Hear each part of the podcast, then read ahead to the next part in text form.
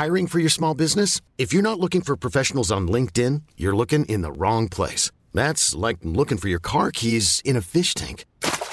LinkedIn helps you hire professionals you can't find anywhere else, even those who aren't actively searching for a new job but might be open to the perfect role. In a given month, over 70% of LinkedIn users don't even visit other leading job sites. So start looking in the right place. With LinkedIn, you can hire professionals like a professional. Post your free job on linkedin.com slash achieve today.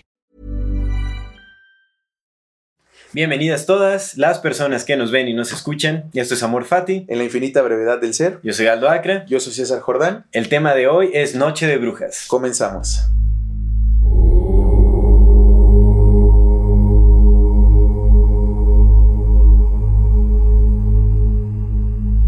Amigo, ¿cómo estás? Muy buenas tardes. Muy buenas tardes, hermanito. Muy buenas ¿Cómo tardes, como andamos? dice la señora. ¿Tardes o días todavía, joven? No, ya tardes. Sí, sí. Buenas tardes, amigo. ¿Cómo has estado? Muy bien, todo muy bien. hermano. ¿Tú qué tal? ¿Cómo- Ah, yo bien contento. Yo bien ¿Sí? contento, como te dije hace rato. Ya es nuestro segundo, nuestro segundo episodio, amigo. Ay, me siento yo como, no, tú sabes, ¿eh? Qué emoción. Sí, así como Mero Simpson volando entre nubes de algodón, carnal. No, estoy muy feliz. Excelente. Este, muchas gracias, amigo. Muchas gracias por, por la oportunidad de, de compartir la palabra. Gracias a la gente que gracias. nos vio, que nos estuvo viendo. 100 reproducciones, sotas, De verdad que me siento así súper estrella. güey. Es, es bonito, ¿no? Digo, Sí, sí, es, sí. es, pues un número pequeño aún, pero esperemos que vaya creciendo poco a poco y, y ta- y también es, es algo muy valioso, algo que valoramos bastante. Que no es todo número, sino un número. Exactamente. ¿No? Qué bueno, qué bueno Así que sea. sea, sí, sí, sí, así sea una persona que, que, que valore lo que estamos haciendo o que se tome ese tiempo de, de escucharnos, es, bellísimo. Sí, no, muchas gracias. Muchas gracias a los Gracias. que nos escucharon. Gracias a las personas que comentaron, a las personas que compartieron. Sí. Este, amigo, pues Noche de Brujas.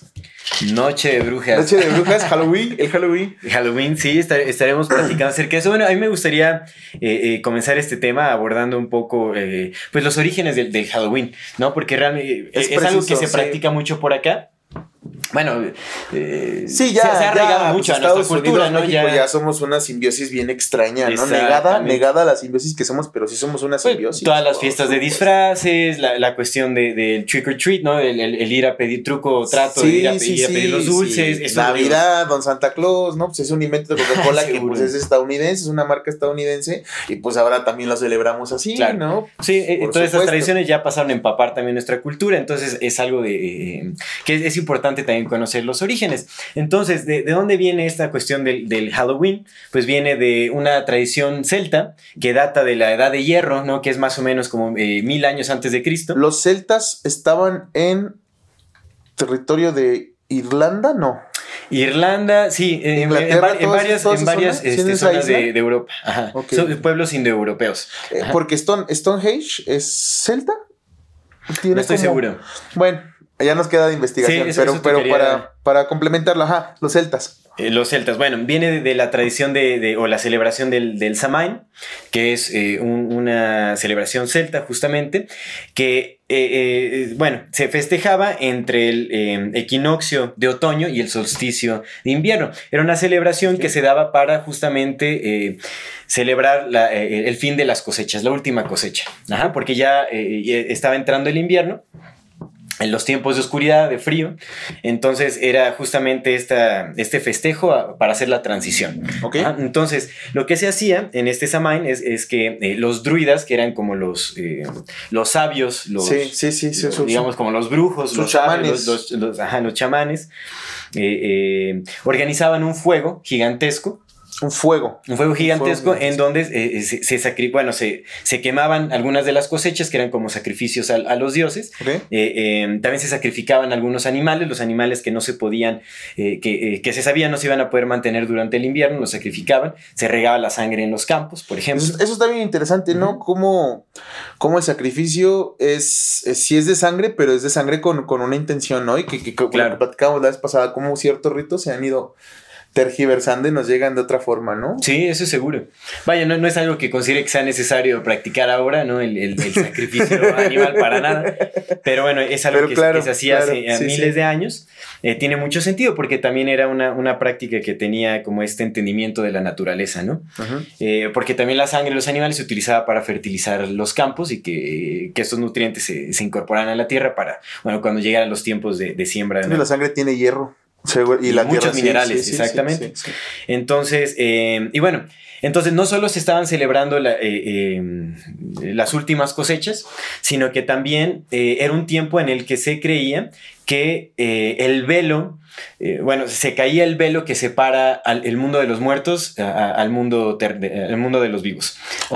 es decir, eh, eh, estas, estas fuerzas espirituales, estas, estas fuerzas de espíritus se volvían más presentes en, en, la vida de, de, los vivos. es decir, se podía lograr un, mayor contacto con los ancestros, con los antepasados, era, más fácil presenciar a los espíritus del bosque, por ejemplo, también. Se habla mucho de, de hadas u otros seres este, elementales. ¿No? Entonces. Que eso está interesante. Está muy interesante. Eso está interesante porque ahorita que estás hablando de, esto, que, que se caía el velo, me puse a pensar que qué curioso que sea cuando justamente das temporada, la, vas paso a las temporadas de frío, O de frío intenso, porque, pues bueno, hasta ahorita nuestra concepción hollywoodense de los fantasmas es que se asocian con el frío, ¿no? Siempre vemos esas películas y que ves el fantasma y hasta sale el, vaporcito, ¿no? Sí, Ay, bajó la temperatura. Entonces, qué, qué, qué curioso, ¿no? Cómo ese entendimiento de que se creía que se caía el velo era cuando se daba paso hacia el frío, que no sé si sea una asociación que haya venido primero del frío al, miedo o del miedo al frío, ¿no? Habría que, ver. Habría que ver. Yo creo que tiene que ver con esos factores naturales, ¿no? Porque el, invierno inevitablemente se asocia con, con muerte. Con muerte, seguro. Ajá, no, eh, eh, en, digamos, nuestros, nuestros ancestros, los antepasados, o incluso en estas culturas celtas, por ejemplo, veían a la muerte como algo distinto, que era una etapa como de descanso más, eh, más sutil, ¿no? donde, donde no se podía crecer el alimento, justamente, ¿no? Eran eh, pues tiempos de frío. La pausa necesaria. La, pausa, exactamente. Sí, sí, sí. Entonces, pues es donde se, mueren las hojas de los árboles, todo como que eh, se reinicia un ciclo, ¿no? Sí. O, se le da continuidad a este ciclo de, vida y muerte. Porque de hecho los, los celtas no, no, dividían el año en cuatro estaciones, sino solo dos, ¿no? Que era como el, verano y el invierno prácticamente. O sea, la, temporada es de donde se podía sembrar y cosechar y la temporada del, de, descanso, donde no. Era, eran ah, más tiempos de, de resguardo. Mira. Y en estos tiempos, pues eh, eh, eh, justamente se hacía también un festín para eh, acompañarse de los ancestros. De hecho, se hacía como un gran festín, había muchos alimentos, también se dejaban ofrendas para los antepasados que llegaban a visitar, ¿no? Que esto se relaciona muchísimo también con lo que celebramos acá, que Día de Muertos, ya hablaremos en nuestro siguiente episodio. que me, lo contabas, eh, creo que nos el día que nos vimos el viernes, me lo contabas, ¿no? Que, que era tan tanta la abundancia que se, se compartía también con, con los antepasados, ¿no? Con, bajo ese entendimiento de respeto y de amor. Exactamente. que sea para todos, ¿no? Qué bonito. También que qué bonito. Es que, es que esas tradiciones, más allá de ser lo que platicábamos el programa pasado, que ahorita se han hecho más hacia el miedo, creo que partían desde el amor, ¿no? desde el entendimiento de, mira, pues Exactamente. que sea para todos. Sí, sí, y, con ese apego también a la naturaleza, entendiendo con esos procesos naturales y reconociendo las fuerzas que se mueven eh, en, lo sublime de la vida, por así decirlo, ¿no?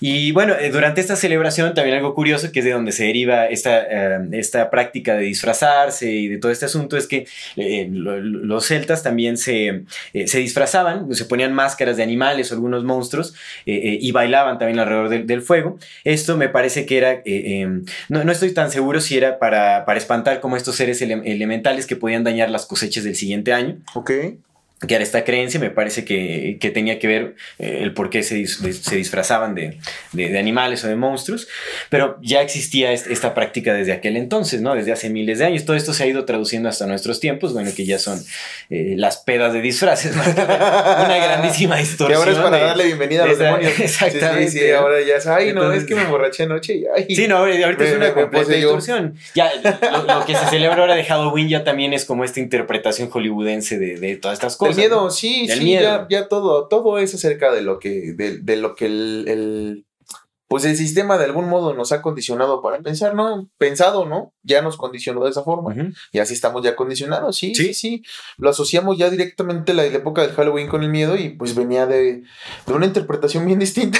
Sí, seguro. muy, muy diferente. Claro de, de, estar en sintonía con los ciclos de la naturaleza, ¿no? Entender, entender los tiempos de, de, cosecha y de crecimiento de alimentos, como ese respeto. Reconocerse. Los Yo creo que también esta parte de, de lo que hablamos muchas veces de la humildad, ¿no? Como, como un imperativo categórico del ser humano, como decía Kant, porque, porque es algo que, que para entenderse como parte de, un, de un todo mucho más fuerte que yo, porque, porque yo solamente soy una parte del todo, pues es con esa humildad de poner y decir, hay fuerzas más allá que, que mueven todo esto, ¿no? Claro. O sea, se puede entender, se puede entender físicamente, claro, pero pues como ya hemos visto, la física a veces tiene su propia lógica, que es la Sí. lógica que tiene el universo, ¿no? Y- si hablamos de una lógica del universo, hablamos de un, de un ser que tiene una lógica. ¿Sí me explico? Sí, seguro, Para que sí. haya lógica tiene que haber un, un, Un ser que le Sí, interprete. alguien exactamente. que Así. interprete, Sí, sí, claro. eso. Para que haya lógica tiene que haber algo, para no decir un ser, pero tiene que haber algo que la interprete.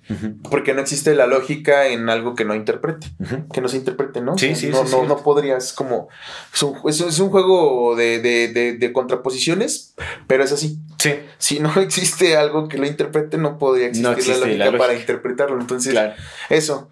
Eh, yo creo que, que aceptar que hay algo más, pues te, te permite estos entendimientos que, que se repiten a lo largo de muchas culturas, ¿eh? Muchas, muchas Sí. culturas. Por ejemplo, aquí en México me, me acordé mucho ahorita que, que hablabas de fuerzas elementales. Ujú. Algo que dice en el libro de María Sabina, que eh, los sabios de, de, de Huautla de Jiménez Ujú. eh, tenían que cuando salían a hacer sus cosechas igual pedían permiso a los dueños de los valles, al dueño del aire, para Claro. poder hacer y todo este reconocimiento del, del que hablas, amigo, de fuerzas elementales. Claro, con respeto, con humildad, ¿no? Sí. Reconociéndose como una pequeña parte de, de un todo infinitamente mayor. Sí, sí. Sí, seguro. Bueno, brujas. Brujas, Porque esta es déjame brujas. nada más antes Ah, no, culminar date, cómo pasó de, de ser de la celebración del Samhain a Halloween. Ah, ok. Porque hasta la, ok, bueno, la ok. palabra se deriva ya de un, de un término cristiano, que justamente sucedió cuando... All Hallows Eve. All Hallows. All Hallows All Eve. Hallows Eve. Ajá, que justamente en la eh, cristianización de, de- de Europa, Ok. ¿no? Cuando llegó el cristianismo a Europa, eh, empezaron a, a- a querer cambiar todas las tradiciones, como fue costumbre, ¿no? En, en- en las colonias, en la colonización, la cristianización de, de- pueblos eh, originarios y todo este asunto, pues se distorsionaban como las prácticas que ya tenían, las tradiciones que ya tenían, que estaban adecuadas a, a la cosmovisión específica de la cultura, pues lugar. a todos se le intentó dar esa, ese sentido cristiano, ¿no? Que- que- Entonces, que, es una forma muy inteligente, ¿eh?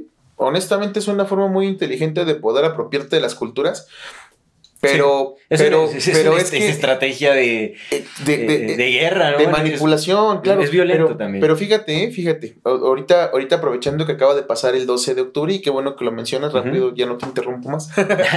no, qué bueno que lo mencionas. Este, ahorita que pasó el 12 de octubre porque tenemos esta sensación de que eh, los abuelos, los antiguos, ¿no? Nuestros, nuestros, ay, abuelos que fueron este, masacrados por los, por los españoles. Sí, Pero sí. no, no, no sabemos, no tenemos ni idea de un carajo de cómo fue esto. La realidad es que eran dos- 200, 400 españoles Ujú. eran como 200 mil cabrones de todo Mesoamérica que se unieron a los españoles para chingarse a los mexicas. ¿Por qué? Cierto. Porque, el- porque la Mesoamérica siempre ha sido un territorio de conquistas. Este no era un territorio súper sagrado donde, donde la, el conocimiento primaba y todo era, ya había platillos voladores andando por todos lados mientras... No, este esta tierra siempre ha sido salvaje, te lo he platicado. Sí, ¿no? sí. Esta pinche tierra le gusta la sangre. De sangre, guerra. Sí, sí, Mesoamérica es un amante de la sangre por algo. Porque aquí siempre ha habido sangre. Y los pinches mexicas hacían esto. Eso que hizo el cri- cristianismo, todas las culturas toltecas lo hacían entre ellos. Agarraban y te decían, ahora ya no crees en, en Tolo, ahora crees en Tlaloc. Que es el mismo cabrón, pero con otro nombre. Pero es un nombre que, es- que es mío. Sí, Y que te va a hacer apropiar a los que sigan después de ti a entenderse como míos. sí. Y eso ya se hacía desde Claro. puta madre. Por Siempre eso existido. por eso ¿no? aquí en este territorio no costó ni nada de trabajo, o sea, sí costó un chingo de sangre, pero no costó nada de trabajo que la gente aceptara el cristianismo. Porque Porque ya estaban acostumbrados a la ya era, imposición era, era un dios más. Pues claro. eso, eso que dices tú de, de- de adaptarse, pues es lo que platicamos ahorita, que fue lo que hicieron con el 12 de diciembre, por ejemplo, que era el día que, que le daban, que le, le dejaban ofrendas a Tonantzin, Ujú. que era el Tonali, eh, que era el Tonali de Tonantzin, que era la madre de, de, de todo, de la naturaleza, y pues, pues el catolicismo dijo, bueno, pues lo están haciendo este día, vamos a tumbar la, estapa- la, la, la, la estatua de Coatlico y vamos a poner una virgen en su lugar y vamos a inventar la, Sí. la historia de Juan Diego, ¿no? Y pues eso hicieron y ahora festejamos el 12 de diciembre porque ya se hacía. Sí, eso es cierto. Sí, ya, ya, ya, creo que eh, eso se va a repetir en la historia, ¿no? Con la Los impo- ciclos, imposición amigo. ideológica, la imposición de creencias, se iba repitiendo este, eh, sin importar la cultura. Sí, es algo que, que siempre ¿Tú crees que eso sea algo natural? O sea, del ser humano que vaya a ser así siempre. Mm, me, gustaría creer que no va a ser así siempre, que haya sido así o que haya sido como algo muy común en, tiempos pasados, sí, se ha repetido muchísimo en la historia. Eso lo puedes ver en, eh, incluso en nuestra sociedad, siempre va a haber alguien que busque imponer ideas sobre alguien más. Por eso existen las ideologías también y por eso es que la gente se aferra a ideologías, por eso es que hay líderes también eh, eh, que justamente llegan a, o toman la batuta de ciertas ideas y se van imponiendo poco a poco, que ahorita ya es más voluntario, ¿no? Ahorita ya no es como que lleguen y te masacren para que... Eh. ¿no? O, que bueno, eh. digamos que han tomado... No debería, la violencia, no, debería. La violencia ha tomado distintas formas, ahora es más con los medios de comunicación, con un, más psicológico. un bombardeo este, subliminal, por así decirlo. Pero eh, la imposición ideológico de creencia sigue sucediendo. Yo esperaría que no, que, evolucionemos a, un, grado, a un punto en que eh, tengamos mayor criterio y, podamos permitirnos el, ser eh, eh, individuos libres de, pensamiento y de creencia, de poder ejercer nuestra propia interpretación de la vida, siempre con responsabilidad, ¿no? sin intentar imponerla sobre alguien más y, este, y siendo responsables de, cómo es, de, qué implicaciones pueda tener nuestra cosmovisión en, en la cosmovisión del otro. Sí, sí, sí. Que, que ahorita que este no, ya se me olvidó lo que te iba a decir. Mejor continuemos. Vamos entonces. a darle entonces. ¿Cómo llegó a Halloween? entonces, del, Samhain al All Hallows Eve. les prometo y te prometo que sí sé hablar inglés y sí sé leer inglés. sí, sí, pero me consta, ya van dos veces que intento hablar inglés y este programa me parezco pendejo.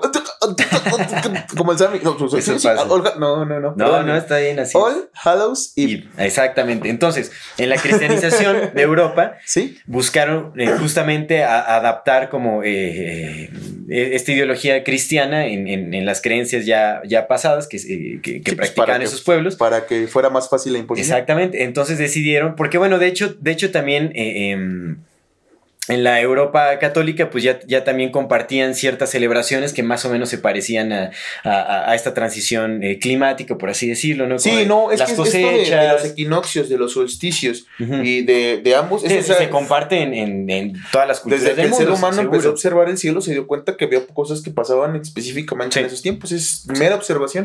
Y entonces, nada más que pues las fechas eran otras, ¿no? Entonces simplemente las recorrieron, las adaptaron a esos tiempos y entonces se decidió que, porque también tenían una celebración en, donde justamente eh, conmemoraban a todos los, difuntos, a los fallecidos, bueno, a los santos principalmente. Sí, sí. A los mártires y a los santos. A los mártires y los santos. Entonces, eh, por eso, eh, y bueno, el All Hallows Eve, que es el Día de Todos, los, santos, los Santos. Y después, como, como esta tradición celta realmente oh, podía oh, durar dos a tres días, también incluyeron. Que sería más bien la noche de todos los santos, porque ahí pues, la noche, de todos los santos. la noche de todos los santos. Pero ellos, ellos lo, este, bueno, cómo se tradujo finalmente fue al Día de Todos los Santos y después es el 2 de noviembre, el Día de Todos los, de los fieles, difuntos, De los fieles difuntos.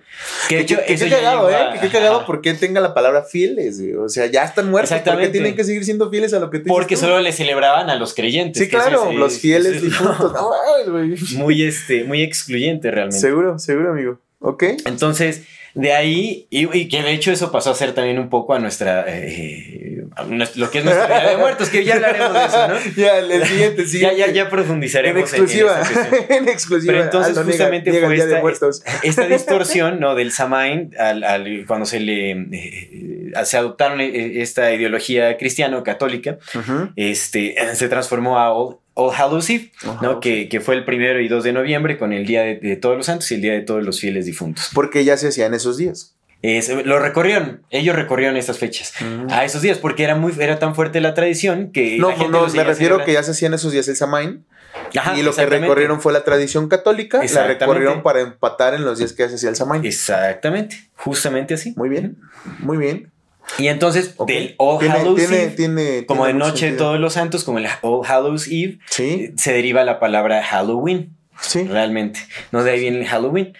Eh, eh, que ya es una mezcolanza de, de estas ideas eh, cristianas y, y la, la, tradición celta del Samhain, en donde había danza, había fuego, había máscaras. Y que ahorita ya es una mezcolanza de todo eso, que ya era mezcolanza, güey. Más una pinche mezcolanza, más mezcolanza. Sí, que de hecho. Porque ya somos una aldea global. Llegó a Estados Unidos cuando hubo una, una migración grande de, de, de irlandeses a, Estados Unidos. Entonces, si los celtas son irlandeses, seguramente. Principalmente, sí, sí, sí, sí, Que bueno, fueron varios pueblos ahí indoeuropeos realmente, pero sí los irlandeses eh, trajeron esa tradición, esa tradición oh, hasta acá, a las Américas, a Estados Unidos. Ajá. Y, este, y de ahí ya empezó como a, pues también con, con algunas este, eh, tradiciones o prácticas que tenían ahí eh, de, de, en, ¿no? en, en, Estados Unidos, este, se empezó a, a adecuar eh, pues esta celebración a, a, lo que ya hoy conocemos como Halloween realmente, ¿no? Porque sí, sí. ahí también en Estados Unidos se practicaba mucho como la, pues estas congregaciones comunitarias como de, de, de pues encuentros entre vecinos, entre comunidades, como este tipo de celebraciones. Entonces, cuando llegó. Pues está, está cerca de, de, otoño, está su, uh -huh. esta famosa, ¿cómo es? La, la que es como su Navidad también. Ay, como, madre, se me olvidó. El Thanksgiving. El Thanksgiving, sí, es el 24 sí. de noviembre, ¿no? Creo, algo así. Según yo, pero según yo es en noviembre, o sea, ya por estas fechas donde. No, no recuerdo a, muy bien, te quería verlo. Sí, sí. No, no, sí, sí, sí. Sí, ya es antes de diciembre, pero, pero ya es como finales de, de, noviembre, o sea, todo el otoño. Y es que el otoño también, pues sí, es que eh, hay, creo yo que hay tradiciones más fáciles de asimilar porque también estás en una etapa en la que la gente tiene un tipo de energía distinta. Sí. ¿No? Estamos muy, muy, muy receptivos por alguna razón. Lo platicamos uh -huh. el día que, que, fuimos en tu casa, que acababa de pasar la, la, primera luna llena de octubre. Sí. Ese día yo recuerdo que llegué a mi casa y me dijo mi hermana que. No, sí, me dijo mi hermana, me dijiste tú. Pero bueno, no sé si los dos. Uh -huh. Pero hablando de que. Ah, fue mi hermana, porque me dijo: Mira, leí que la, la primera luna llena de octubre es la que in, eh, avisa o da inicio a la temporada de los vientos fríos. Mm. ¿No? Entonces, este, y yo te platicaba que, que, llegó octubre y me sentí bien lleno de energía y me sentí como más receptivo a muchas cosas, que seguramente tiene que ver con esto que decían que se cae el velo, porque, porque sí siento que, que es en estos, en estos tiempos cuando empieza a, a, a ver otras percepciones, ¿no? Seguro. Pero, no sé, o sea, en general uno se vuelve más receptivo en cuanto a todo. Por eso la Navidad está a finales de diciembre, donde te sientes amoroso, donde te sientes eh, abierto a estas experiencias. Entonces seguramente pues tiene sentido que las, las fechas más importantes en general para el mundo siempre sean a, a finales de año, ¿no? Por, por así decirlo. Sí, cambia el sentir colectivo, definitivamente, ¿no? Como que hay una sutileza en el aire eh, eh, que nos vuelve como más introspectivos o más sensibles también a, a nuestras cuestiones emocionales, a, a, buscar también como esas congre congregaciones, en familia, sí. con amistades, como eh, pues cercanía con otras personas y compartir en celebración. Eso se, Sí, porque se llega la primavera y lo que quieres es salir al mundo. Ajá. A la verga, si todo ya chinguense, ya me voy a vivir. Sí. También tendrá, supongo que, que, ver con ese instinto de, de resguardo en, en, en, el invierno, como en, en esos este, climas más austeros. Sí, sí, sí. ¿no? Entonces supongo que tiene mucho que ver con eso. Amigo, las brujas. Las brujas, pues bueno, vamos a, a, tocar este tema, ya que estamos hablando de la noche de brujas, creo que es importante también saber o conocer un poco, tener idea de, de dónde viene como esta concepción actual de, de, las brujas, en especial en el contexto de Halloween, no, de noche de brujas. All Hallows Eve. Porque es una imagen muy específica de lo que es una, una bruja, o algo que se nos ha vendido mucho. Y esta idea surge justamente también eh, eh, de, de, estos tiempos de la Inquisición, ¿no? Eh, de, de, toda esta, esta cacería de brujas que se dio desde el siglo XV hasta el siglo XVII. De 1400 hasta 1700. 700. Exactamente. Sí, hasta, 1600. Ah, ah, perdón, sí, hasta, hasta, finales, hasta finales de 1600. hasta finales de, de 1600. Ajá. Chingo de años. Fueron de 300 años que duró una cacería de brujas eh, desenfrenada y muy irracional, que justamente también nace a partir de, esta imposición de, prácticas eh, de la Iglesia Católica, en donde esta idea de bruja, porque bueno, realmente... Eh, a quienes se les empezó a señalar de brujas, pues era, era mucho a, a las mujeres sabias, curanderas, que, que sabía, eh, manejaban eh, o tenían conocimiento sobre el manejo de hierbas para eh, curar distintas enfermedades, o mujeres sabias. Eso atentaba o, o, incomodaba mucho a los líderes masculinos en ese entonces de, de, de la iglesia. Ya me acordé que te iba a decir hace rato que a no ver. me acordaba y tiene que ver con lo que estás diciendo ahorita en este momento. ¿Ves que te preguntaba si, si, esto iba a ser así siempre, no? La imposición. Ahorita uh -huh. otra vez imposición. Pero bueno, eh, hablando de Terence McKenna, ¿no? Eh, en, esta, en estas sociedades de, de, de, de apoyo, Partnership Societies, como uh -huh. él llama, ¿no? Eh, y que entendemos que el matriarcado, pues también fue, el, sí. fue el, el, principio generador de la sociedad, fue el matriarcado, entendiéndose como un matriarcado donde todos, todos, todos correspondían a todos, ¿no? Uh -huh. Que todos eran parte de un todo.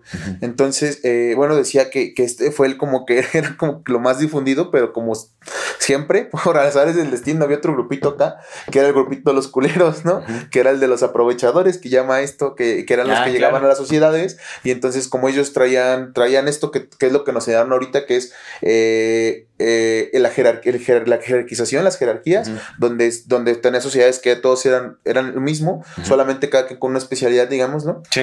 Y acá tenías, este, pues jerarquías donde yo, yo puedo pegarte más fuerte, yo te chingo a ti, tú vas a trabajar para mí, yo me hago pendejo aquí nada más. Claro. ¿No? Entonces tenían esto, tenían patriarcado, eran sociedades patriarcales, eran sociedades, este, pues con más tendencia hacia la posesión, hacia, hacia el aprovechamiento, como las sociedades aprovechadoras. ¿Qué, ¿Qué, pasó? Que llegaron, hicieron su chamba, que es aprovecharse, ¿no? a lo que están destinadas o lo que piensan que es, y pues empezaron a joder estas sociedades, este, eh, de, de estas partnership societies, pues porque pues si tú llegas y le pegas a otra persona y lo obligas a trabajar para ti, pues vas a tener más recursos que te permitan hacerlo con más y después vas a, vas a tenerlo tanto que vas a convencer a la gente que esa es la normalidad. Entonces, ahorita que hablas de eso, pues yo creo que, que si empezamos de algún modo como eso, pues podemos, podemos eh, eh, pues ir, ¿no? encaminarnos hacia allá. Tal vez no lo logremos, pero pues es la respuesta. Ya, ya funcionaba antes y estaba chido. Claro, tendríamos que reinterpretarlo y adaptarlo a nuestro contexto actual, porque ya han sucedido tantas cosas y, y, el conocimiento colectivo ya también está eh, eh, tan alimentado de, de muchas cosas que sí tenemos que ¿Qué es el conocimiento colectivo? O sea, ¿realmente es conocimiento colectivo o es conocimiento creado por alguien o algunos y, no, y vendido a todos. Lo que, lo que ahorita platicábamos eh, eh, hace un rato, ¿no? De, de, lo que es la mexicanidad, de dónde viene, ¿no? Si es eso. Sí, sí, la, claro. ¿qué es la historia? El cuento que, hemos decidido creer. Sí, ¿qué es la historia? Sino lo que nos han dicho que es la historia. Sí. Pero bueno, las brujas, ya para no. Entonces, esta idea de, las brujas, bueno, nace como de esta incomodidad que tuvieron como eh, eh, estos líderes masculinos eclesiásticos. Patriarcado. Eh, que buscaron distorsionar la idea de la, de la mujer sabia, de la mujer curandera, como una mujer que pactaba con el diablo, que sacrificaba niños, que se alimentaba de sangre. Todo lo malo que hacían que se volaba en escobas, ¿no? Entonces, distorsionaron esta eh, esta cuestión y justamente fue en el, eh, eh, a inicios del siglo XV, ¿no? en, 1400, que se publica el Maleos Maleficarum, que fueron dos teólogos muy preparados en, aquel entonces.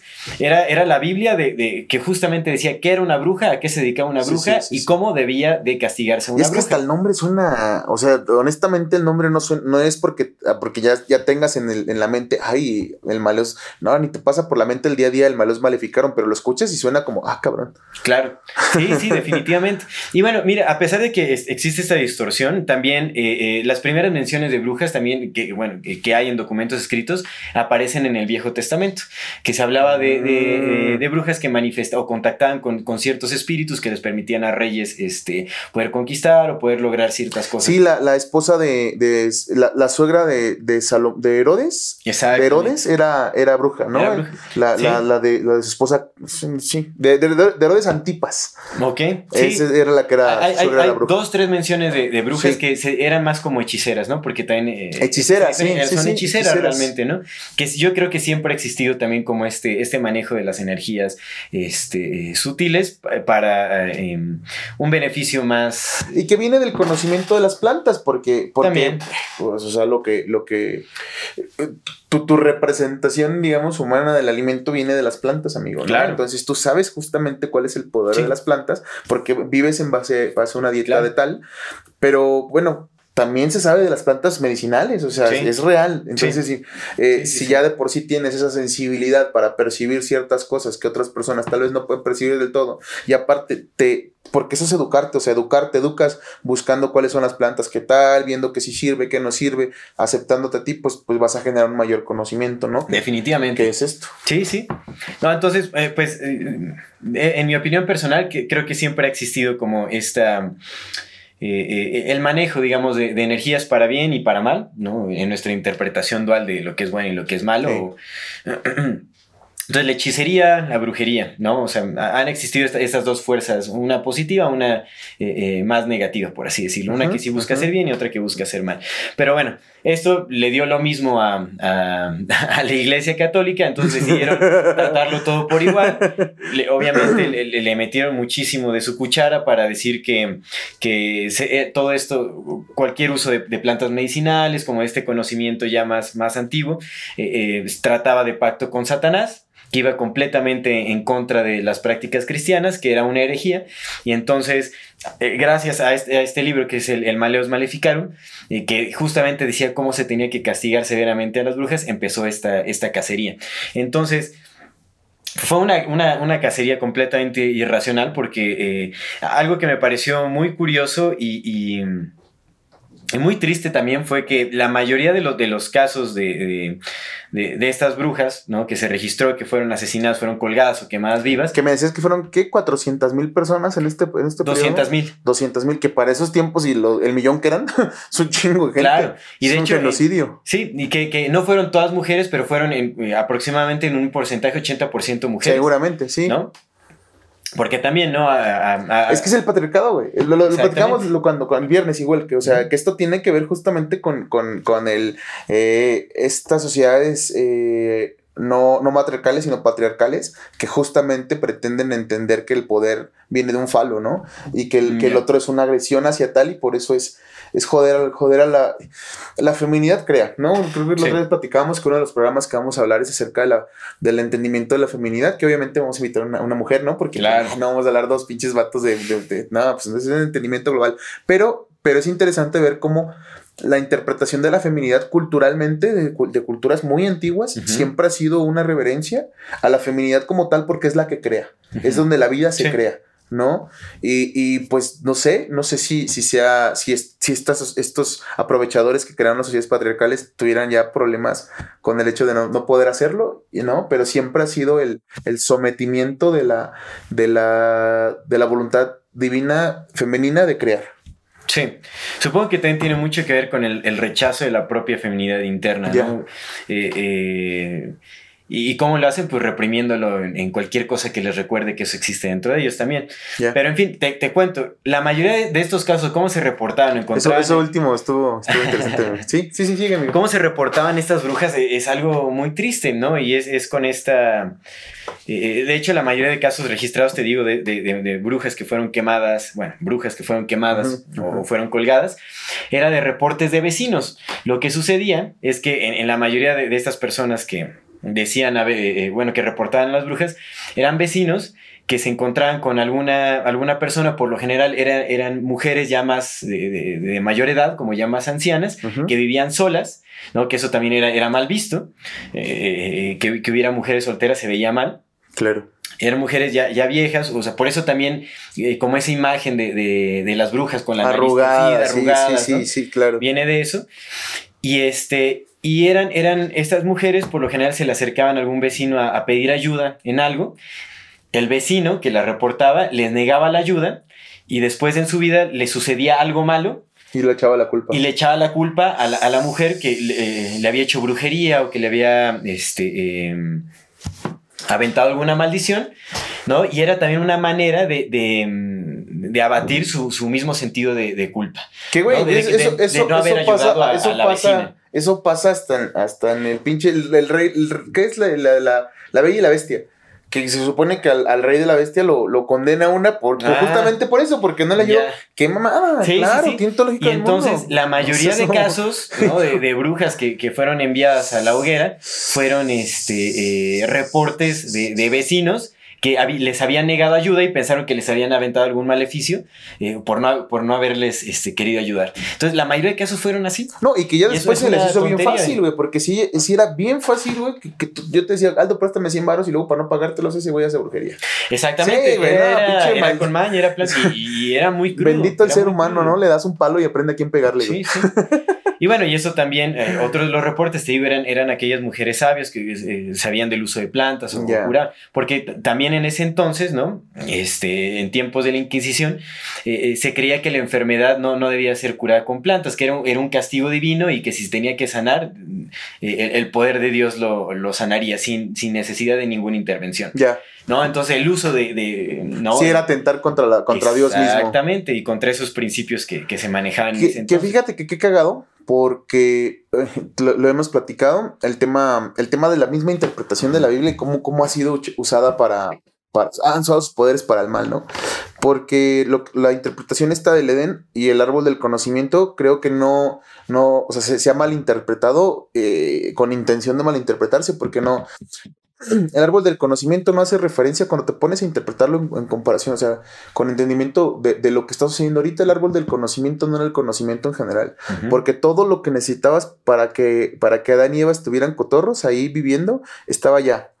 Había animales para, para cotorrear, había plantas para que se sanaran, porque en el Edén estaba todo. O sea, la idea es esa, que era un jardín del universo. Y si estaba el árbol del fruto universal, era porque estaba todo. Es decir, que las mismas plantas que nos curan ahorita eran las que curaban. Y lo que platicaba la otra vez contigo, que esta interpretación de salir del Edén, de ser expulsados del Edén, no es que, que Dios dijo, chinguen a su madre ya porque, porque aprendieron a cosas que no.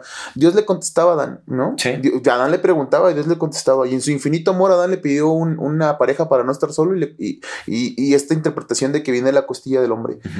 Que no es que las mujeres hayan surgido del hombre, la interpretación es, güey, son dos pares, dos pares en la, en la vastedad infinita de la soledad del universo, donde no hay nadie más, al menos no sabemos si hay alguien más. El único güey que está al lado tuyo es una morra y el único güey que está al lado tuyo es un vato. Porque somos una unidad. Somos, estamos, estamos eh, abandonados a nuestra soledad de dos, güey. ¿No? Y entonces es eso si, si ambos somos una sola cosa, ¿no? Pues si somos una misma masa y estamos en el conocimiento de, pues esa es la interpretación de la Biblia, en el conocimiento de Dios y, y tomas todo lo que ya está ahí sin querer ofender a, lo, a, a, querer conocer de lo que no tienes que conocer porque no puedes con eso puedes vivir bien, ¿no? Entonces, en esta interpretación es, güey, qué cagado que hayan dicho, no, no es cierto, güey, curar con plantas. O sea, es, es, es, es dañino porque, güey, el Edén es este. Si somos respetables, si respetamos a la naturaleza, si vivimos en, en, en, eh, en respeto, en responsabilidad con, con, la naturaleza de la que somos parte de la creación, pues esto va a estar bien cotorro para todos, güey. Pero no, pero no. Y luego lo, lo, lo condenamos, güey, y decimos, no, estás haciendo lo que Dios dijo, pero te decimos que no es así. Qué cagado. Sí, ¿no? Esas interpretaciones mundanas, hermano. Y habría que hacer también eh, con un análisis a mayor profundidad sobre cuáles eran las verdaderas intenciones de, ¿no? De, de, la iglesia en ese entonces, ¿no? Eh, como, pues detrás de, lo que se conoce, además de, buscar esa imposición eh, religiosa, seguramente había, hay un trasfondo, pero bueno, eso, ya se trata. Ya tocará para otro tema. Es que trataremos tema, Un sí, no, que, mira, que tiene que ver mucho también con con esta, este reconocimiento que algunas personas, porque son, que son seres humanos iguales a nosotros, tienen esta, esta intención por aprender del daño.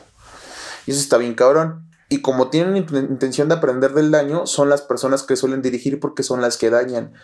Y, el, y la situación es que, las, que nosotros no estamos adecuados para recibir daño, como para qué, ¿no? ¿Sí, me explico? si llega un cabrón y te empieza a pegar y te amenaza con una pistola, pues le vas a hacer caso, pues trae una pistola, ¿no?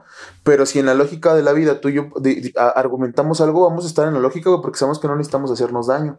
Entonces, pero ¿quién tiene más poder? Pues el de la pistola, porque ese güey sí quiere dañar. El punto es que, que, que si hay personas, seres humanos iguales a ti y a mí, que tienen esta, esta, esta intención de aprender del daño, porque todo es aprendizaje dañando, ¿no?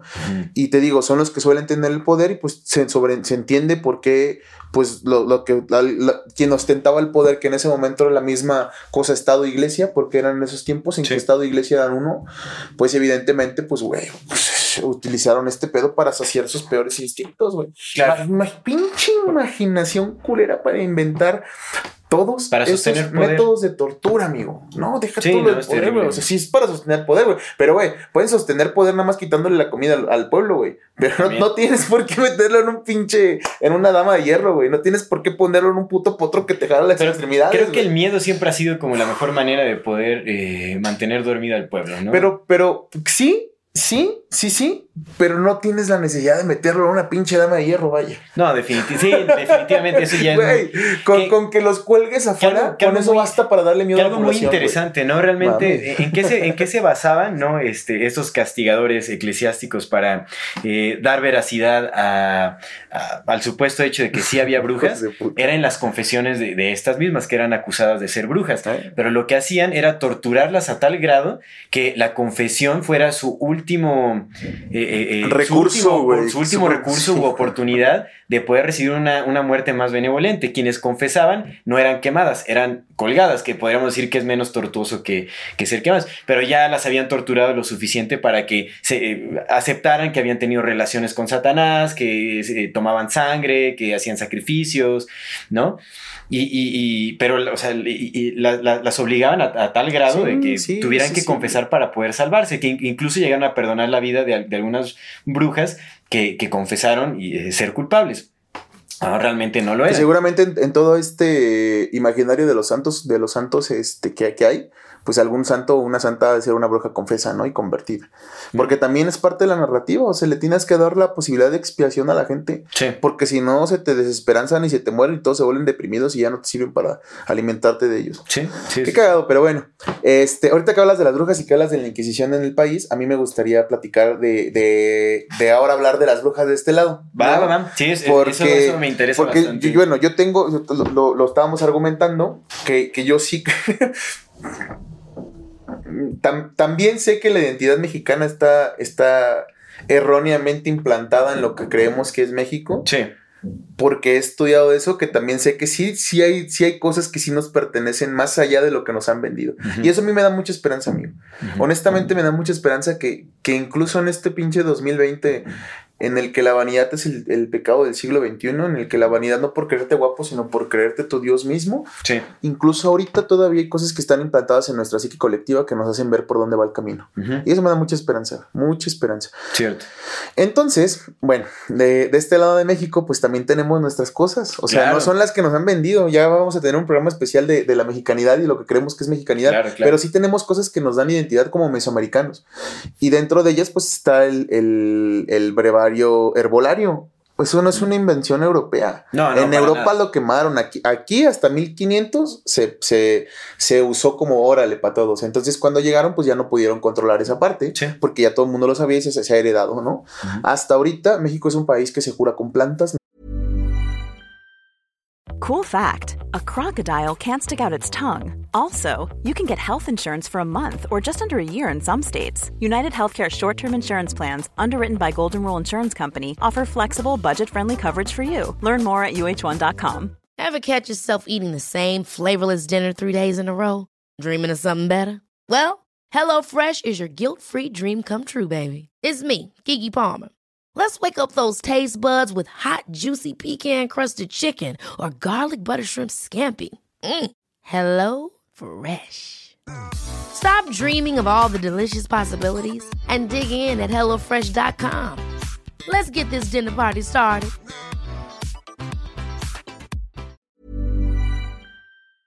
No siempre, pero que muchas veces se cura con plantas. Sí, sí.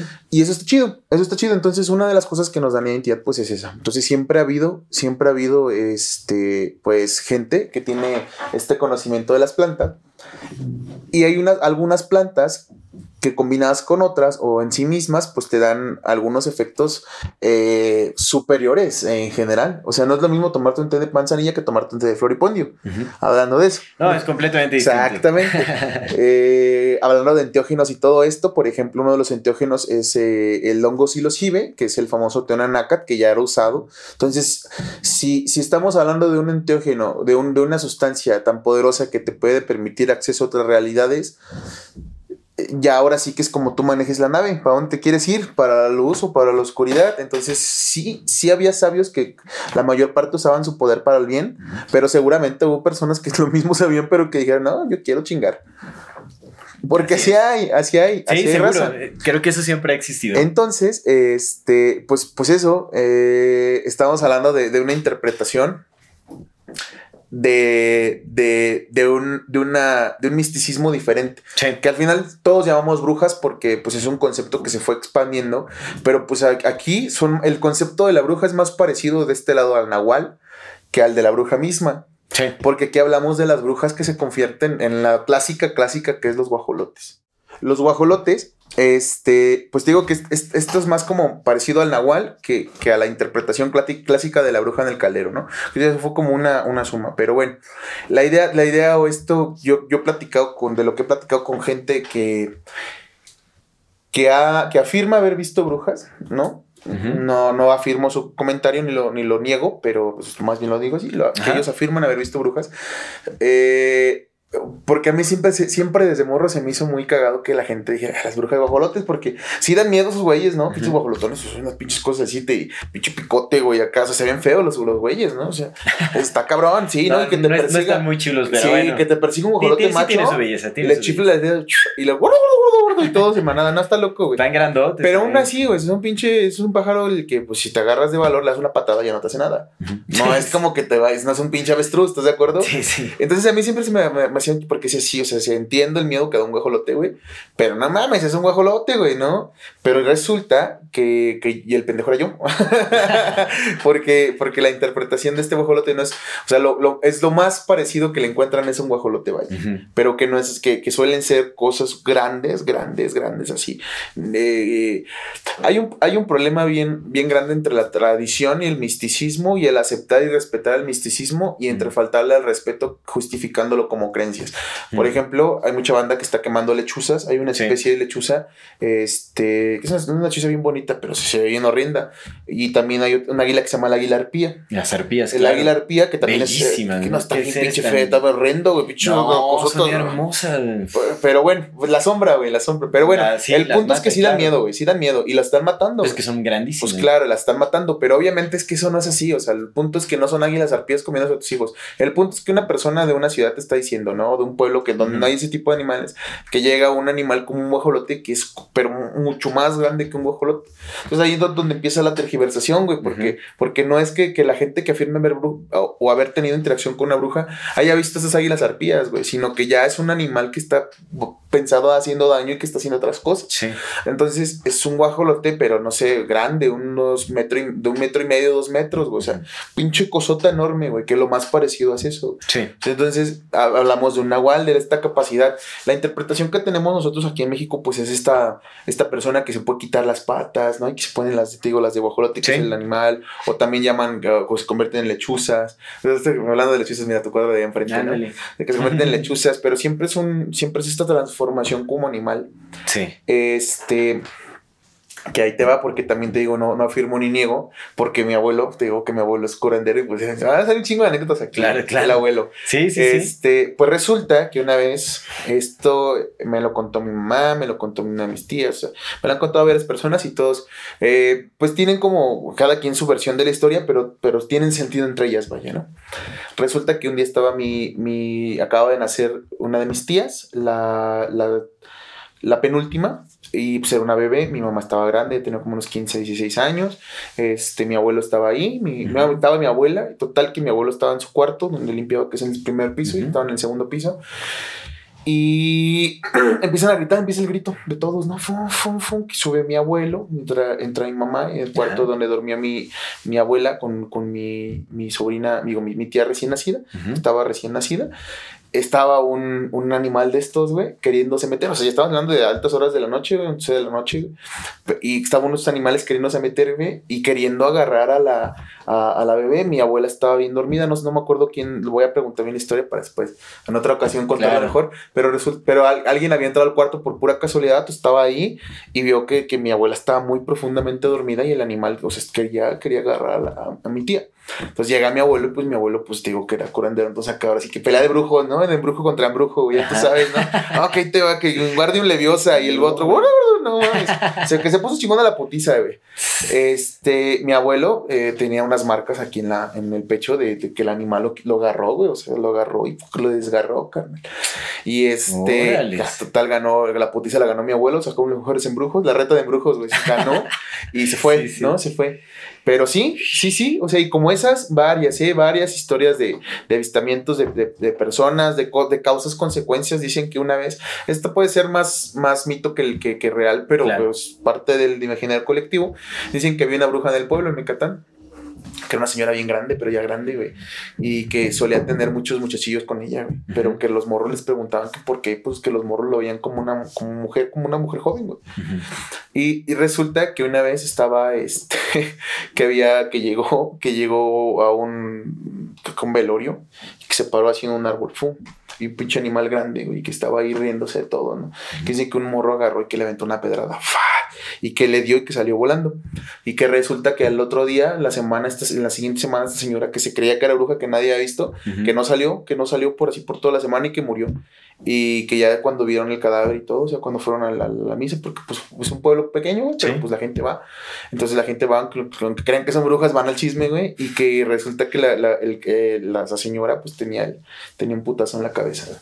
Eh, que, que, según era la bruja, güey, que fue esa vez, le dieron el pedradón y de ahí murió. Según, güey, como esas, ¿no? Pero eso es más pero la de mi abuela, pues es contada por mi madre, afirmada por tías, ¿no? Y si hubiera estado mi, mi, abuelo viviera, pues tal vez mi abuelo me la contaría mejor. Claro, claro. Pero, pero de ese tipo de cosas, sí, güey. Y, y, entonces los nahuales. Ajá, es, la idea del nahual realmente, ¿no? Esa, esa creencia. Que tú me contabas una vez tu, tu viaje astral. No sé si lo puedas contar rapidísimamente. Sí, sí. El del gato, pues para. Ah, si, si quieres, lo, lo, contamos. Esto, pues está libre para la interpretación de cada Soy bruja, ¿no? ¿no? Así se quitan las patas. no, a mí me llegó un entendimiento sobre lo, lo que, lo que podría ser un nahual, ¿no? Esta, esta cuestión de, de, los brujos que, pueden transformarse en, animales. Eh, eh, porque para mí, o sea, eh, bueno, lo que me sucedió es algo que le puede dar cierta credibilidad si lo, si lo traspasamos como al campo de la conciencia, ¿no? pensando que nuestra conciencia puede eh, puede viajar o puede recorrer espacio, tiempo sin necesidad de nuestro cuerpo, o sea, puede haber una separación de nuestra conciencia eh, de nuestro cuerpo. Como la luz. Entonces, em, pues yo hace un tiempo tuve algunas prácticas em, con, una, eh, con unos audios que se llaman Hemisync, que son frecuencias que ayudan a sintonizar ambos hemisferios del cerebro para poder eh, eh, alcanzar a voluntad como este desprendimiento de la conciencia de eh, con el cuerpo, que es el viaje astral, es la práctica del viaje astral a través de, ciertos audios. Entonces tuve ciertas experiencias que me, permitieron conocer de primera mano que esto es más que real, que es más que posible. Incluso hay un campo científico que se encarga de estudiar todo esto, incluso en la Segunda Guerra Mundial. Sí, se hicieron experimentos con, eso para gente que viajando astralmente y... Viaje astral y vista remota que le llaman remote ¿no? Entonces, definitivamente, eh, esto, esto también. Qué puestotas, ¿eh? Seguro les dieron unas drogas bien locochonas. Ay, no mames, imagínate. Sí, sí, o incluso con audios, con, técnicas de meditación, con varias cuestiones. Y aparte, ya buscaban a gente que tuviera esas, ese tipo de sensibilidades también. Sí, sí, seguro. Entonces, ¿cómo, cómo, qué, qué, fue lo que me sucedió? Bueno, entonces ya este, eh, esto de hecho no tiene mucho que sucedió, tendrá unos meses, tendrá cinco meses tal vez que me sucedió. Eh, ya anteriormente había tenido algunas, eh, algunos intentos de, viaje astral. Ya, ya estaré. Tal vez sería, sería un buen tema para abarcar en un, astrales, claro que sí. en un episodio completo, como esta cuestión de, del viaje a la conciencia, la separación del cuerpo, etc. Pero bueno, en, en, este, en esta última ocasión, recuerdo que estaba teniendo un sueño, no un sueño lúcido, pero un sueño muy vívido, con imágenes muy vívidas y solo recuerdo que eh, algo, no, bueno, algo, incluso yo mismo realmente no sé, no sé cómo llegué a, este momento, sentí que, que mi conciencia se jaló hacia arriba. Eh, definitivamente sentí que, que, se desprendió de mi cuerpo y entré a un, un, espacio completamente oscuro. Era completamente oscuro, pero estaba lleno de... de yo estaba completamente lúcido, había plena conciencia en este momento. Y recuerdo que intencioné el, escuchar, el ver, el, el, poder. Quería explorar como en este, en este campo de la conciencia, quería pues conocer qué se podía lograr ahí. Y recuerdo que inicialmente empecé a escuchar eh, ruidos de bebé. Ruidos de bebé, no, no ruidos de bebé macabros. Ah, el otro día leí una frase que decía que la risa del bebé es lo único que es así angelical en las mañanas y terriblemente terrorífico de escuchar en las noches. Sonaba, digo, también porque mi, interpretación de esos ruidos justamente en la noche, en completa oscuridad. y, de en la noche nada más. Definitivamente sí, sí sentí como medio raro. Entonces lo que, lo que hice fue como intencionar eh, escuchar algo más. Y lo que escuché empezó, eh, fueron ruidos de gatos, pero gatos peleando, gatos ya como en conflicto, esos, gruñidos típicos eh, que son como chillidos. Sí, sí, sí. un poco feos, no son muy agradables. Empecé a escuchar. Esos gatos peleando y cogiendo puta, güey. Sí, sí te, sí te, sí te sacan un. Sí. Claro. Y entonces empecé a escuchar estos ruidos y me, me empecé a enfocar más en, en, esto y los empecé a escuchar cada vez más, más de cerca, más, más presentes, hasta que ya pues los escuchaba en, mi conciencia, o sea, eran ruidos de gato completamente. Y es, eh, es difícil de explicar el nivel de lucidez que se vive en estos estados porque ah, cuando, cuando uno está en el estado de, vigilia, que es el estado actual, cuando estamos despiertos, uno, uno piensa que uno es, plenamente consciente, pero en este estado la conciencia se acrecenta aún más. Yo era aún más consciente de, de, ese momento que lo que soy consciente ahora. Es como los sueños, güey. En los, sueños puedes, puedes estar viendo dos o tres veces al mismo tiempo, o sea, tres cosas al mismo tiempo y suceden. Pero me refiero como a esa plenitud, porque muchas veces en los sueños, si no son lúcidos, no estás consciente que estás soñando. No, hablando de los sueños lúcidos. No, cuando te das cuenta que estás ah, claro, sí, sí, esa percepción no es normal. Sí, sí, sí. es, y, es, un nivel de, de, conciencia acrecentado que es, es, muy peculiar. Es difícil de, explicar ya. Abordaremos ese tema después. Hablaremos de los sueños lúcidos, yo creo que en ese tema, porque a mí me gustaría hablar de eso. Es, es inevitable. De hecho, creo que es como. Bueno, e, e, es una forma de llegar también al viaje astral. Y entonces, en este momento, eh, eh, intencioné ver como ver a los gatos o ver eh, algo, alguna imagen con la que pudiera relacionar lo que estaba escuchando. Y de hecho vi la imagen del gato que vive aquí en, la casa donde estamos grabando, de hecho que tenemos un gato hermoso negro. Y recuerdo ver su rostro y, lo veía de frente y él me estaba mirando, yo lo miraba, que definitivamente solo fue, eso, sí lo reconocí como una interpretación mía, de mi imaginario. ¿no? ¿no? quiere decir que lo, lo haya estado viendo a él. Y después cuando intencioné sentir, ¿no? O sea, como lo que sea que signifique eso, porque en ese momento solo estaba explorando. Eh, recuerdo que se, intensificaron estos ruidos de gato y después, eh, de un momento a otro, es difícil explicar cómo suceden las cosas, los acontecimientos, cómo, cómo es la secuencia, cómo llega uno de, un paso a otro. Es muy difícil de explicar. Es, extraño, ¿no? Porque todo, todo funciona de una forma distinta. Entonces, de estar escuchando estos ruidos, eh, de repente yo no veía nada, o sea, todo sucedía como en un, en un campo completamente oscuro, una oscuridad abrumadora, total. Eh, eh, empecé a escuchar esos ruidos de gato muy muy cerca y después yo estaba dentro de un gato.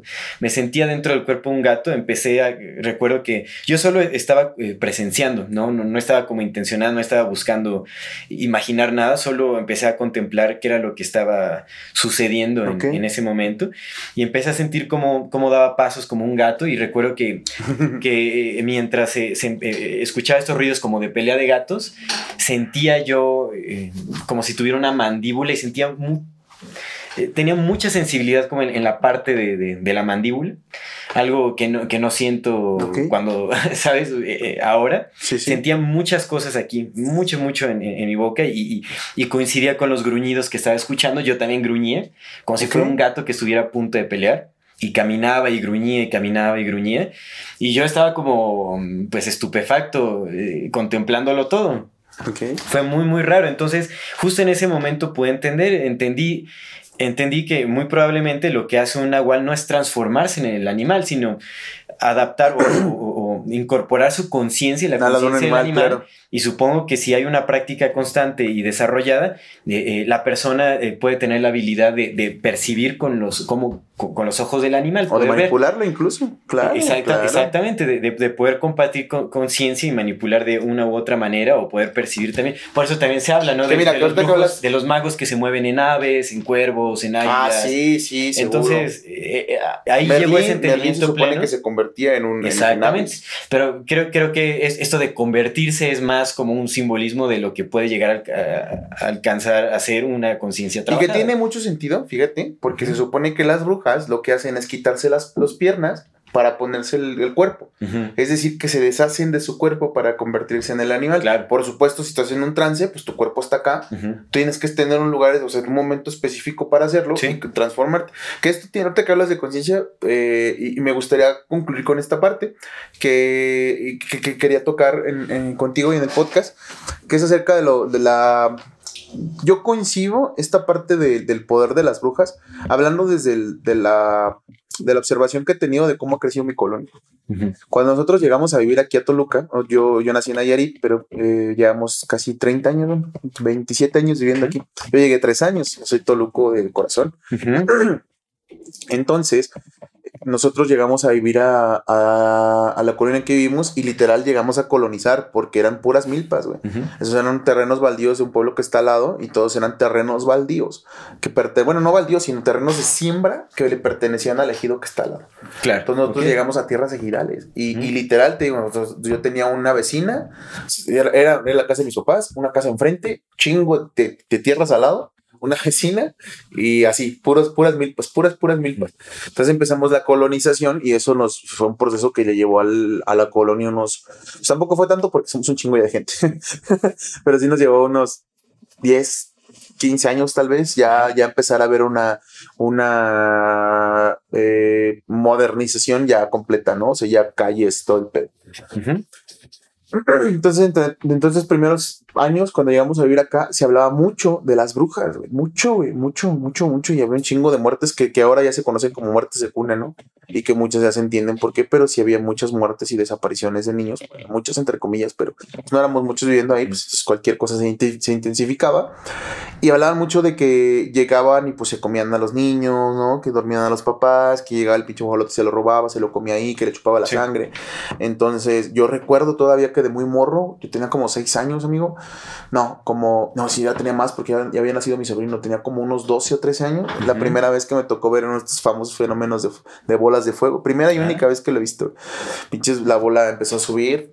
estábamos en una reunión de esas de, fin de año, hacíamos fogatas y todo. Con los vecinos, imagínate, cuando se podía, que no estaba contaminado y no había pedo echar cohetes. y entonces de repente ve la pinche bola ya de fuego y ya ni me acuerdo porque fue hace mucho, pero, pero mi, mi, mi, imaginación, en mi recuerdo de, esa, de ese momento, pues la bola se partió en dos partes, luego empezaron a girar esas partes entre sí, y a toda la banda que estábamos ahí, ya sabes que no, que dile grosería hacia la verga. Que según yo, eso es una forma de darte valor a ti mismo. y que tiene mucho poder porque el valor frente al, frente al miedo se sobrepone. Sí. ¿No? Pierde mucho el, el, enfrente si no le tienes miedo. Sí. Entonces, pues, es una forma de decir, no, yo soy don verga. Empoderarte. Total que sí se fue, ¿no? Y se, se, se, se hizo un mito y se fue.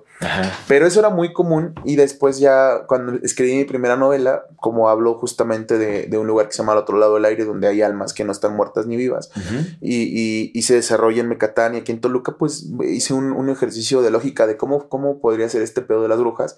Y lo que a mí me convence, o lo que a mí me hace entender, es que pues tiene mucho que ver con las teorías de Jung, con el inconsciente colectivo, el, el poder del imaginario del inconsciente colectivo aplicado completamente a lo que es. ¿A qué voy?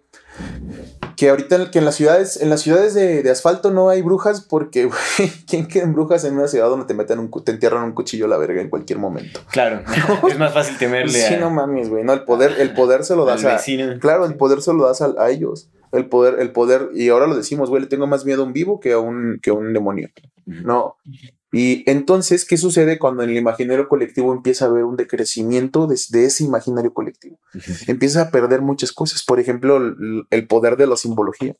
De la simbología de cuando haces un, un, que agarras la Biblia y lo rezas espiritualmente desde, desde tu propio entendimiento de que si es una conexión con Dios, cambia a que si nada más lo lees. Sí. Y lo mismo pasa, creo yo, que si, si había estas personas que podían hacer desde su conciencia este viaje astral, pero esa conciencia estaba alimentada por la conciencia y, el creer del imaginario colectivo del resto, pues te generaba más poder o un mayor acceso porque ya la conciencia estaba despertada, ya, ya en una frecuencia, te daba mejor acceso.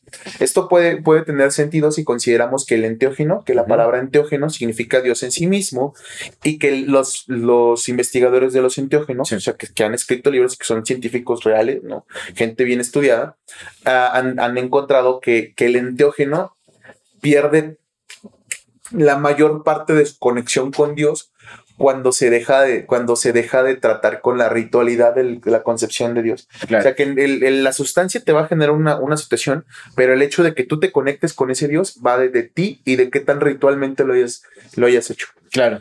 Entonces, esto tiene que ver justamente con esa conciencia, con este imaginario colectivo, este inconsciente colectivo del que habla Young, alimentado desde el entendimiento de que somos un colectivo.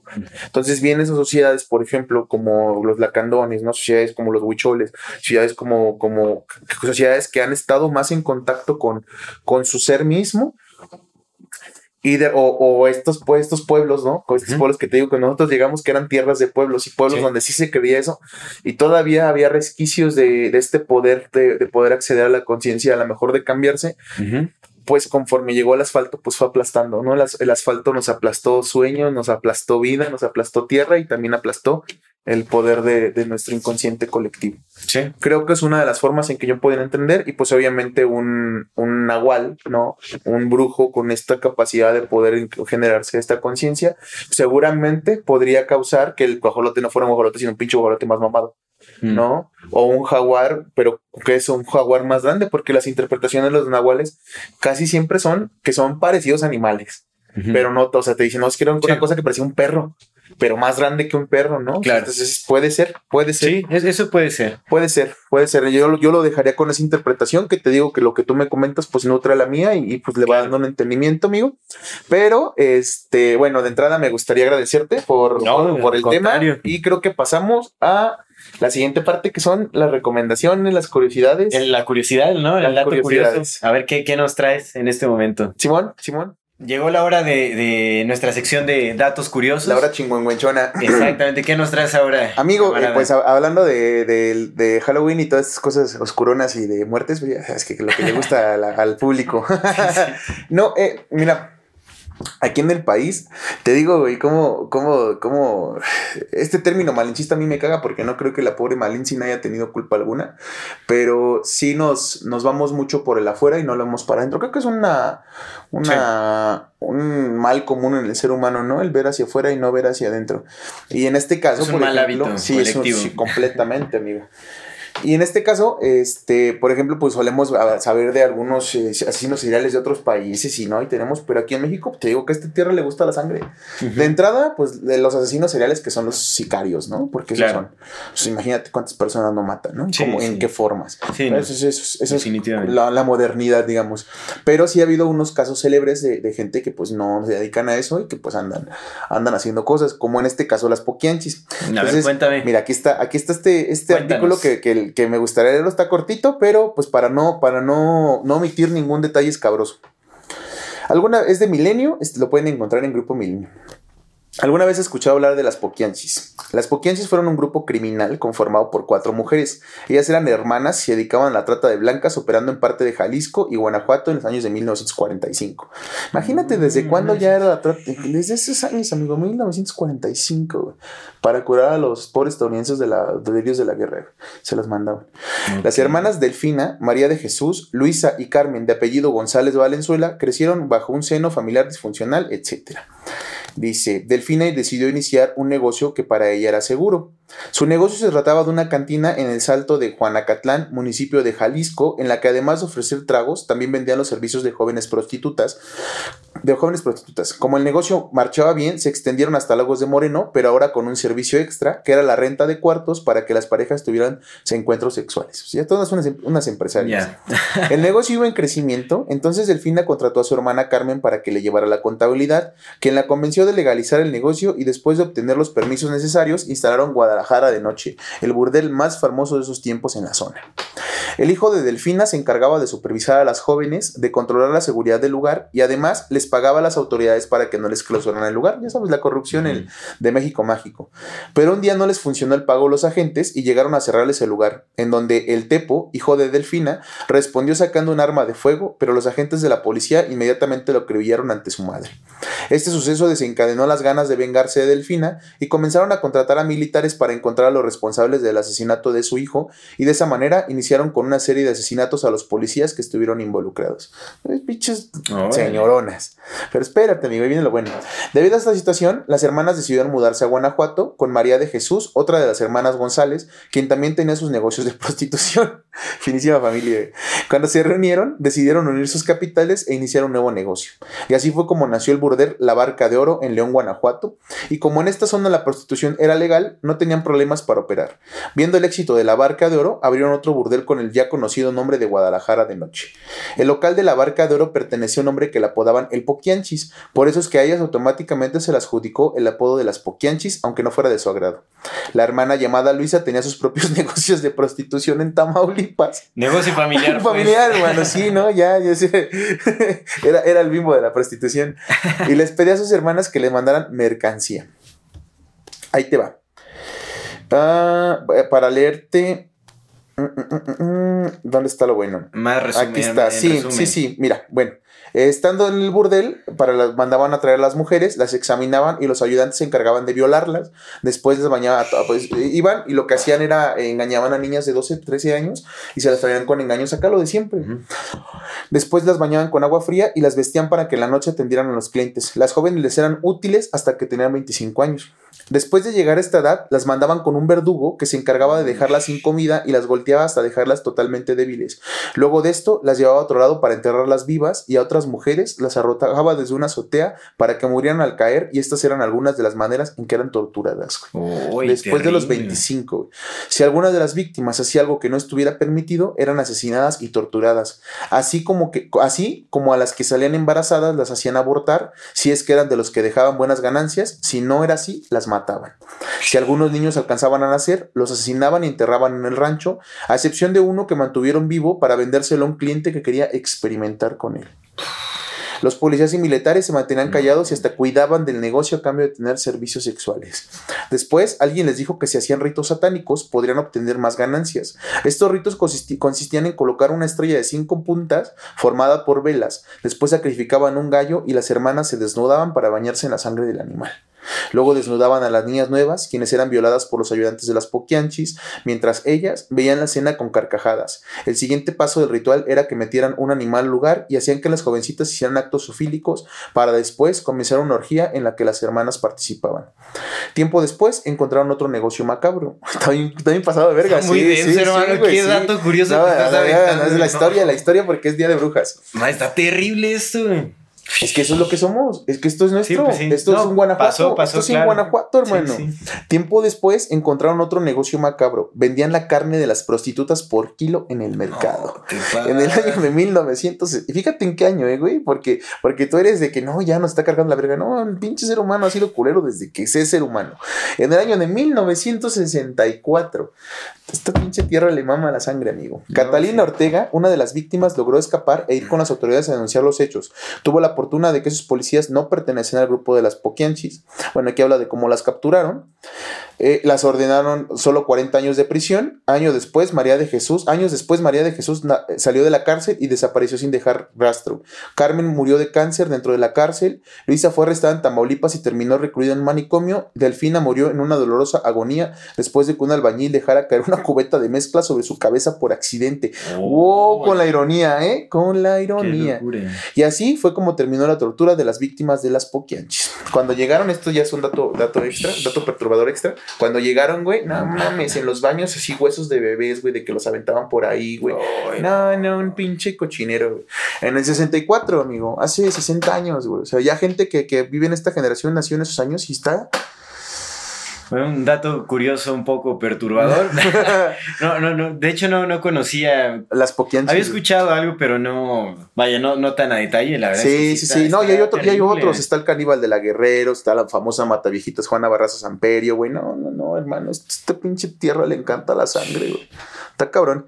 Pero bueno, eh, recomendaciones. Vamos, recomendaciones. Vamos a nuestra sección de recomendaciones rápidamente. A mí me gustaría recomendar, pues también como para, para hacer este... Em, para complementar un poco eh, estos tiempos, ¿no? Eh, de, Noche de Brujas, de Halloween, todo este asunto, dos películas de terror, a mí me parecen muy buenas, que también tratan la temática de brujas desde distintas perspectivas.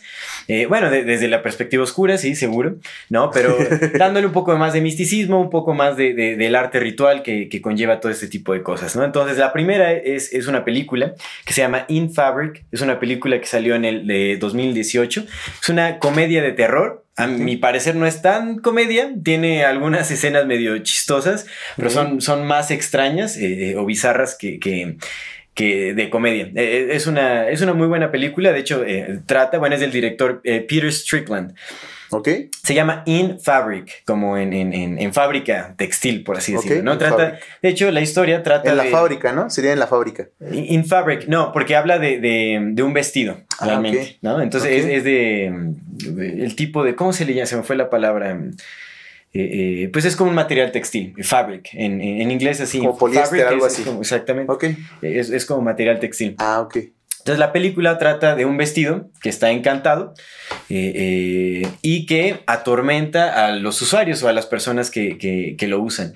Está muy interesante, no, no voy a contar más porque realmente sí, sí se tiene que ver la película, está interesante, es, larga, eh, pero es muy buena. A mí me pareció buena la película. El santo contra los vestidos del diablo. Puede ser un poco lenta al inicio, pero tenga paciencia este, y, dense vuelo con eso. En la tercera se empieza a poner... no, está buena, sí tiene sus partes chistosas, pero me pareció más, este, pues sí, es perturbadora. sí, sí, sí. Está bien, está buena, es una buena película para ver en estos tiempos. Y la otra es eh, Suspiria, una eh, película italiana, me parece también del 2018. Este, eh, el director es Luca Guadagnino. Luca Guadagnino. Okay. Eh, es una película que trata también, bueno, es, una academia eh, de danza, de baile, en donde también hay, como un grupo de, brujas que hacen rituales a través de la danza. Bueno, está muy interesante también. Okay. Chequenlo. También, eh, bueno, aborda esta temática de las brujas desde una perspectiva más mística, más ritualística. también tiene mucho simbolismo. Es una muy buena recomendación. Entonces, In Fabric, Suspiria, creo que son buenas películas para ver ah, en, en estos tiempos. Y a mí me gustaría recomendar también una más, que es la de Get Out, porque creo que se ah. relaciona mucho con lo que platicamos el rato de la conciencia. Este es, es del director Jordan Peele ese vato anda presentando unas, unas cosas interesantes en, un terror nuevo, pero más basado hacia el, hacia el afroamericanismo, pero con, una parte, híjole, ya, ¿qué, qué, tan, ¿qué tanta protesta social puede hacer el cine comercial, no? ¿Qué tanta protesta puede haber ahí? Pero bueno, de cierta forma es una protesta para, y, un entendimiento de, de cómo, cómo cómo socialmente están pasando, sucediendo ciertas cosas con estas comunidades este, afroamericanas. Pero está chida, está chida. La, sí, la, la, historia está chingona, la, película es muy buena, el ritmo está genial, pero pues es como un poquito más para... Tampoco es, no, no, está descubriendo el león negro, pero es, interesante ver esa visión porque viene de un cine comercial que quizá te pueda prestar para preguntarte ciertas cosas, ¿no? Sí. Get Out. Entonces, bueno, vamos a dejar también los títulos de las películas para que los, puedan ver en la descripción. Saludos a Bernie, que ahora no noto nada, pero sí lo vamos a poner. y este, ¿y en dónde, en dónde pueden acceder a estas películas? Bueno, la de Suspiria, la de In Fabric, no sé si la de... La de Get Out está en Netflix, yo la vi en Netflix. Sí, sí, sí. Estas se pueden ver en Amazon Prime, no sé si en Netflix. Que, ahora ya hay un montón de... Ay, ay, bueno, sí, busquen su, su, este, ¿cómo se llama? Su, en, su, piratería favorita y ahí la ven. Exactamente. Descarguenlas por torrent también. Sí, pueden hacerlo. Ya, ya, ganaron, ya ganaron dinero, ya hicieron un chingo de dinero que nosotros no vamos a ver en nuestras vidas ni juntos. Ya, descárgala. ya hicieron, sí, seguro. Vela, vela gratis. Exactamente, mejor. No estamos a favor de la piratería, pero si puedes ver algo gratis, pues velo gratis. Sí, la así, así hemos visto pues sí, pues infinidad de películas, ¿no? Entonces, conocimiento deberá ser gratis. Disfruten que, que, están ya ahí. Eh, ¿Qué más? Pues vamos a. estamos cerramos, culminando, estamos cerramos, cerramos, amigos, cerramos. Este, pues muchas gracias. Nada más me gustaría cerrar. Eh, em, ah, eh, bueno, me, gustaría cerrar eh, dando una sugerencia. estos a mí me encantan estos tiempos como de, de, otoño, digamos, de, sí, de, finales de otoño, con esta transición también al invierno, me encanta. cómo se siente el ambiente, también como esa pues te digo, ese sentir colectivo. Sí, sí. Es muy peculiar, muy místico, a mi parecer.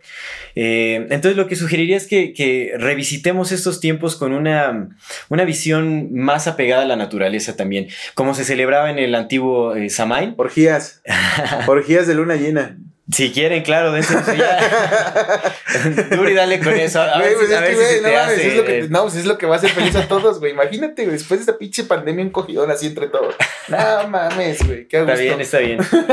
Pero bueno, Como revisitemos, el del perfume a la verga, güey. Ah, no mames. revisitemos estos tiempos con, eh, eh, pues con mayor misticismo, con más respeto también a la, a la- a la naturaleza. Y me parece excelente esa celebración. Un juguito De- verde, de- amigo, un juguito verde. Ahorita, ahorita que antes de, de- de- hablando de fríos, ¿crees que puedas eh, dar una recetilla rápido de un buen jugo verde? Que a mí me gustaría también. Que una receta de jugo otoño, verde, pues, un poco oye. fuera de, de- No, porque tiene que ver con lo que estás diciendo el otoño, con los fríos. Ah, ok. Un No. juguito verde, bueno, pa- algo cálido, pues. Bueno, eh, de- depende. Para la vitamina Ese es un jugo verde prensado en frío, una receta rápido. Sí, sí. Necesitarían una, una prensa en frío o alguna, alguna juguera que les permita extraer el, eh, el néctar de, de las frutas, de las verduras, separarlo de la fibra. Eh, pueden utilizar como base toronja. Y pepino, ¿no? Que eh, tienen mayor contenido de líquido, toronja, pepino. Le pueden meter hojas verdes, ya sea selga, espinaca, cale, kale o, o col rizada, que también le llaman. ¿Ok? Métale unos 2 centímetros de jengibre. El jengibre es, un- es, una, eh, eh, es una raíz que brinda eh, calidez interna. ¿Eso no se podría hacer como un licuadito con agua? También, también, sí. Nada más que allá, allá sería un licuado, ya no sería jugo. Pero pues sería lo, como la misma base. Te pregunto Sí. porque ahorita como Sí, estás hablando del otoño y vas a dar la recomendación. sí, sí, sí, que seguro. perdón Digo, también que, para que entran los fríos para levantar Sí, sí, sí, este, amigo, sí. sí. eh, las defensas para Yo sí me lo voy a hacer, ¿eh? Sí me lo voy a hacer y me lo voy a traer aquí, mira.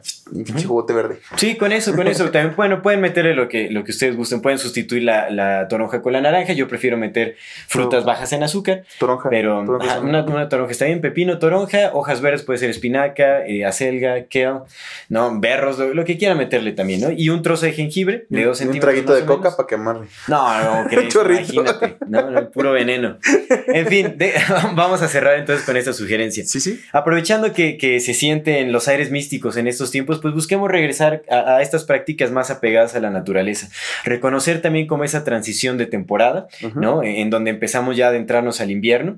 Y, y- y- reconocer también que yo, yo sí creo, bueno, o yo también lo siento, que sí, sí cae un velo que, que Eh. separa el mundo mágico, por así decirlo, con, con el mundo más terrenal. O, o ese, ese mm, es el, el mundo de, de nuestros ancestros, de los muertos, de, lo- de los espíritus, con eh, el mundo de, eh, eh, terrenal.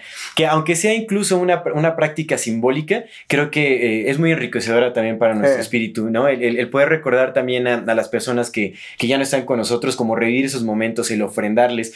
Que bueno, eh, te digo, en el Samain hacen mucho de lo que hacemos en Día de Muertos, pero en fin, sí podemos como extender esta celebración Sí, sí, sí. desde sí, el 31 al, al segundo de noviembre, eh, celebrarlo como, como también se celebraba. También es eh, buscar que, que sea una celebración en comunidad, un convivio más, más sano, más consciente, más intencionado Ándale. también.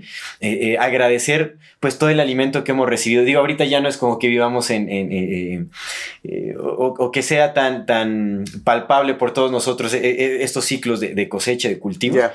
¿no? Pero pues agradecer también que ha habido abundancia en, en todo el año para quienes hemos tenido la fortuna de tener abundancia y tener alimento, reconocer eso y también dejar nuestras ofrendas, ¿no? Tal vez nuestra ofrenda que, que resulte en, en el acto de compartir con otros, de, invi- de invitar a nuestros seres queridos a, a compartir una reunión, eh, de- tener festines. Para también. celebrar la vida, es que si celebras la vida, Exactamente. implícitamente celebras la si celebras la muerte, implícitamente celebras, celebras la vida y justamente también regalar a- regalarle algo a nuestra tierra, fertilizar nuestras tierras, nuestros jardines, nuestros árboles, algo, hacer como una eh, eh, redescubrir esta eh, o recrear esta tradición, no, no, no, no irnos tanto por esta mm, idea que Hollywood nos ha vendido tanto, ¿no? Como de, de- de fantasmas, los sustos, el miedo, que está bien, o sea, no- no- yo no me peleo con eso, también se puede disfrutar mucho, digo, por algo las recomendaciones de películas y todo esto, pero no está de más como eh, retomar también este, este aspecto más sagrado de la vida, por Sí, así decirlo, más, más místico, más eh, eh, apegado a, a- a nuestros principios naturales.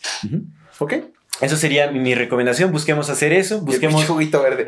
Sí tenía que ver, güey. Es que para los fríos, güey. Sí, pues, sí. Para que se la Ya. se la van a- Bueno, van a un licuado de calabaza, Yo estoy por lo adelantado a mis menos, tiempos, algo, güey. ¿no? Ya Está, perfecto. En 100 años que ven este podcast, ah, sí, pendejo, sí es cierto, sí tienes razón. quieres. Muy, muy adelantado, ¿no? Muy avanzado. Amigo, eh. pues muchísimas gracias. Este Muchas es un- gracias. Un episodio más de, de, de Amor Fati en la infinita variedad del ser.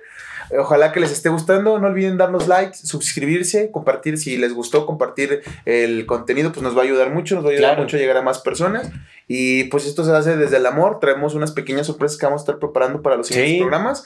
Y pues nada. Y déjenos, déjenos también sus, sus, opiniones al respecto sobre lo que hemos hablado. Eh, eh, también sus sugerencias de algunos temas que les gustaría que tratemos más adelante. Todos, todo se tomará en cuenta. De hecho, apreciamos mucho la interacción eh, con el público, con la audiencia. Es algo que agradecemos muchísimo. Entonces, pues no hay nada más que agradecerles Agradecer a Bernie, a Bernie. El Bernie, que está haciendo un excelente trabajo, a mi parecer. Sí, sí. Muy, muy buen miembro Mejor que el equipo. Ay, el que los oídos. No, no. No, muchas gracias. Muchas gracias, amigos. Amigo. Eso es todo. Amor Fati. En la infinita verdad del ser. Gracias. Hasta la próxima.